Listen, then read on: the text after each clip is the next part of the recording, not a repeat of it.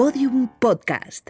Lo mejor está por escuchar. Cuando se decretó el confinamiento por la pandemia de COVID en marzo de 2020, los niños del colegio Gabriel García Márquez de Tres Cantos en Madrid preparaban una obra de teatro sobre la primera vuelta al mundo de Magallanes y Elcano. Justo 500 años antes, cinco embarcaciones surcaban el Atlántico. Eh, un momento, un momento. Ahora que caigo, a ver, si ya has escuchado el capítulo 1, esto te lo sabes, así que me lo salto.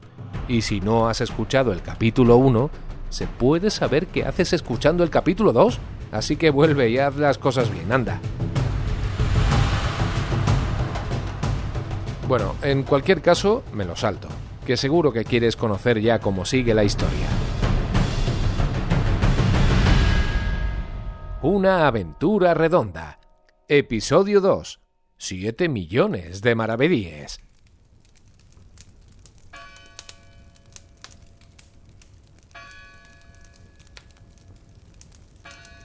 Estamos en Portugal, año 1515. Fernando de Magallanes, marinero portugués que trabajaba al servicio de Manuel I, rey de Portugal, intenta convencerle para que le ayude a preparar un viaje hasta las Islas Molucas, para conseguir traer muchas especies. Su idea es llegar a las islas por un camino distinto al que hacían los demás barcos.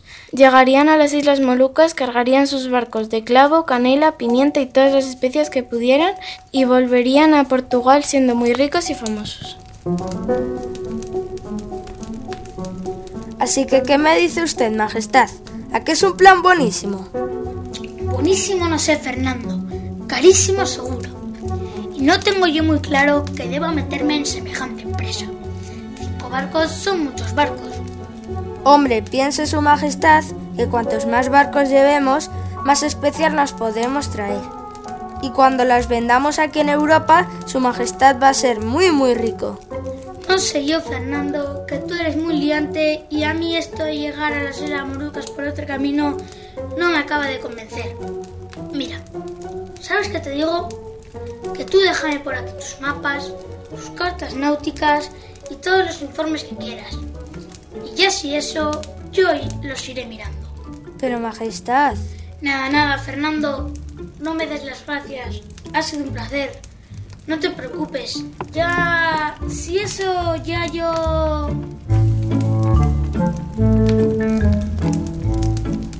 Sí, hombre.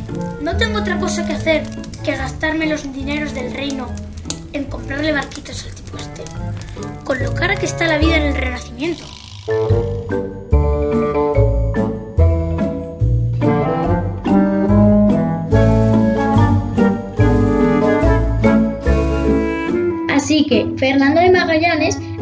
Que el rey de Portugal no le iba a ayudar con su idea, decidió irse a España, más concretamente a la ciudad de Sevilla, donde conoció y se casó con Beatriz Barbosa, una mujer muy inteligente.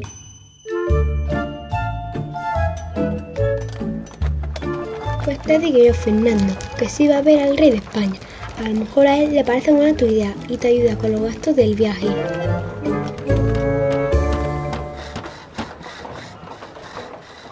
Crees, mujer? Ya no sé si mi idea es tan buena. Uy, buenísima, buenísima, Fernando. Mira, tú te vas a ver a Carlos V, que por lo visto es un chico majísimo. Y le dices, Majestad, que tengo un plan para que gane usted mucho dinero. Vamos, que te digo yo que el rey te paga los vascos y lo que haga falta. No sé, no sé. Me da un poco de apuro presentarme así sin conocerle de nada. Uy, apuro ninguno, Fernando. Si mi padre conoce al rey de toda la vida. Vamos, que te digo yo que ahora mismo nos vamos a ver a mi padre y de paso al rey. Fernando de Magallanes hizo caso a su esposa Beatriz y, acompañada de su suegro don Diego Barbosa, se dirigió al palacio de Carlos V para hablar con él y convencerle de que la idea de llegar a las Islas Molucas por otro camino era buenísima y le haría muy rico. Así que yo te doy cinco barcos y tú estás seguro que yendo por otro camino vas a llegar a las Islas Molucas? Segurísimo, Majestad. Tan seguro como que la Tierra es redonda. Por eso, en vez de ir por aquí, iremos por acá. Y llegamos, seguro, seguro. Muy convencido te veo, Fernando. Pero además de los barcos, necesitarás gente que te ayude en la aventura. No te vas a ir tú solo. Va, eso es cosa de nada, Majestad. Lo tengo todo pensado. verá usted. Para este viajecito necesitaré un calafate. ¿Un qué? ¿Un aguacate? Un calafate, Majestad. A sus órdenes, Majestad. Me, llamo Filipo y soy calafate. Y usted se preguntará, ¿qué es un calafate? Pues yo se lo explico, faltaría más. Soy carpintero, pero no un carpintero cualquiera. Soy carpintero de barcos, una persona muy importante en un viaje por mar, porque los barcos están hechos de madera y yo soy el encargado en arreglar cualquier cosa que se estropee. Reparo las grietas, arreglo la cubierta, ajusto el timón. Vamos, soy tan buen carpintero que hasta le monto los muebles a Ikea sin mirar. Vale, vale, Filipo. No hables tanto que ya se ha enterado su majestad de lo que es un calafate. Hombre, por una vez que estoy con el rey, ¿te crees tú que me voy a quedar calladito? Y por cierto, majestad, veo que tienes usted los muebles del palacio un poco estropeados. Si le parece, cuando vuela yo de este viajecito, me dejo caer por palacio y se lo arreglo en un pispás. Pero vamos a ver, Filipo, ¿te quieres callar y dejar de hablar de muebles? Deja, deja, Fernando, que el tema me interesa.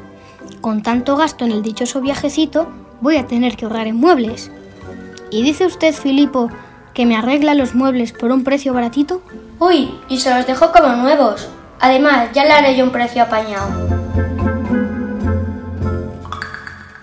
¡Basta! Basta de muebles y precios y apaños. Aquí hemos venido a hablar del viaje de las Molucas. Fuera de mi vista, Filipo. Bueno, bueno, Magallanes. ¿Qué carácter tiene este hombre? Venga, continúa. ¿A quién más necesitas para el viaje? Pues también necesitaré un despensero. ¿Un despensero? ¿Pero es que te quieres llevar un armario lleno de comida, Fernando? Nada de armario, Majestad. El despensero soy yo, Cristóbal Rodríguez, para servirle. La persona encargada de la comida en un barco. Por eso me llaman el despensero. Y supongo que también tendré que comprar yo la comida, ¿no? Pues a ver, Cristóbal, dame la lista de la compra. Espero que no sea mucho, que esto se nos está yendo de las manos. Pues verá usted, Majestad.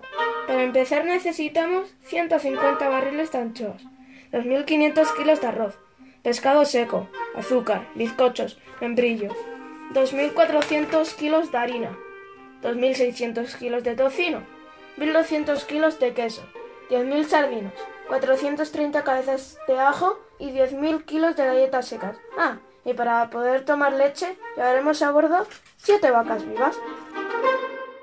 ¿Siete vacas vivas? Pero vamos a ver, Cristóbal, ¿tú te crees que esto es el arca de Noé? Hombre, el arca de Noé no, pero es que la expedición lleva cinco barcos con 265 hombres en total. Y ya sabe su majestad que estos viajes por mar abren mucho el apetito. Da gracias a que llevo yo la llave de la despensa. Si no me encargara yo de vigilar la comida, no nos duraba ni dos días. Aún recuerdo aquel viaje que hice por la costa. Otro pesado que no para de hablar. Calla, Cristóbal, y vete a terminar la lista de la compra. A lo que vamos, Majestad. Además del calafate y del despensero, también necesito llevar en mi tripulación un intérprete. Good morning, Majesty. Antonio Hernández to serve you. ¿Good qué? ¿Qué dice este hombre? Ahem, ahem. Bonjour, Majesty. Antonio Hernández por both server. Lo único que he pillado es lo de Antonio. Bon día, Majestate. Antonio Hernández para atenderlo. ¿Atendelo? Eso, eso. Entenderlo es lo que me gustaría a mí. Buongiorno, maestra. Antonio Hernández per serviti. ¿Servirti? ¿Qué me vas a servir ni me vas a servir? Que no te entiendo, par diez. Buenos días, Majestad. Antonio Hernández para servirle. Por fin, ya lo he pillado. Hijo mío, Antonio, tú serás muy intérprete, pero como vayas hablando tan raro, no te va a entender ni tu madre. Precisamente por eso voy en la expedición, Majestad. Como hablo tantos idiomas, podré entender a las personas que nos vayamos encontrando durante el viaje. Y ahora, si me disculpáis, os dejo que debo ir a repasarme el vocabulario turco, por si acaso nos encontramos con alguno. Muy bien pensado, sí señor. Mira, cuando tenéis razón, os la tengo que dar. No se me había ocurrido a mí esto de los idiomas. ¿Y alguien más, Fernando? Pues sí, Majestad. Necesitaré un escribano. Ya sabe, una persona que sepa escribir muy bien y vaya apuntando todo lo que nos ocurra. A sus órdenes, Majestad. Antonio de Pigafetta para servirle. Yo me encargaré de escribir todo lo que ocurra en la expedición. Pero vamos a ver, a ver si os pensáis que voy a pagarle también el billete a este tío, para que escriba un libro. No se equivoque, Vuestra Majestad. Mi papel es muy importante. Lo apuntaré todo. Los países por los que pasemos, la gente a la que encontremos, las tierras que descubramos. Desde usted cuenta que todo lo que yo escriba pasará en la historia. Y además, lo primero que escribiré será lo importante que ha sido la ayuda de Su Majestad en este viaje. Hombre, eso me interesa. Así que vas a escribir sobre mí? Por supuesto, señor. Toda su realísima majestad quedará reflejada en mis escritos. Y si quiere, cuando acabe el libro además se lo dedico y se lo firmo. Vaya, vaya. Bueno, pues aprovecha para poner que soy un rey guapo, inteligente, muy alto, simpático, con don de gentes. Faltaría más, Majestad va a quedar usted estupendamente en los libros de historia. Anda, Antonio, vete y ve escribiendo lo guapo y listo que es nuestro rey. Nosotros sigamos con lo más importante, señor. También necesitaré marineros. A sus órdenes, Majestad. Juan Sebastián Elcano para servirle. Soy el contramaestre, es decir, el encargado de ordenar a los marineros sus tareas durante el viaje.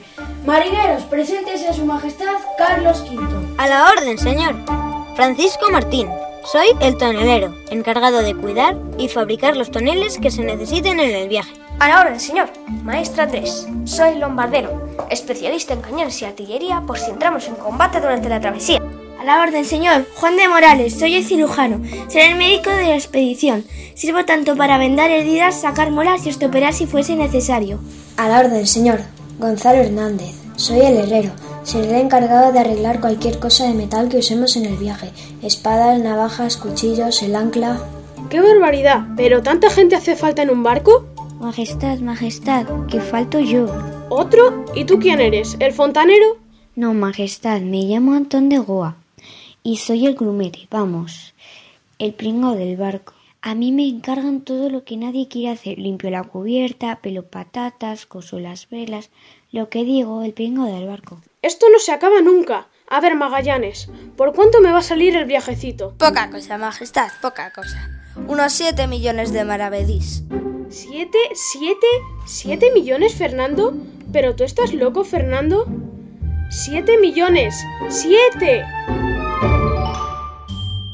Una aventura redonda es una ficción sonora de Cuerti Podcast y el Centro de Educación Infantil y Primaria Gabriel García Márquez de Tres Cantos para Podium Podcast.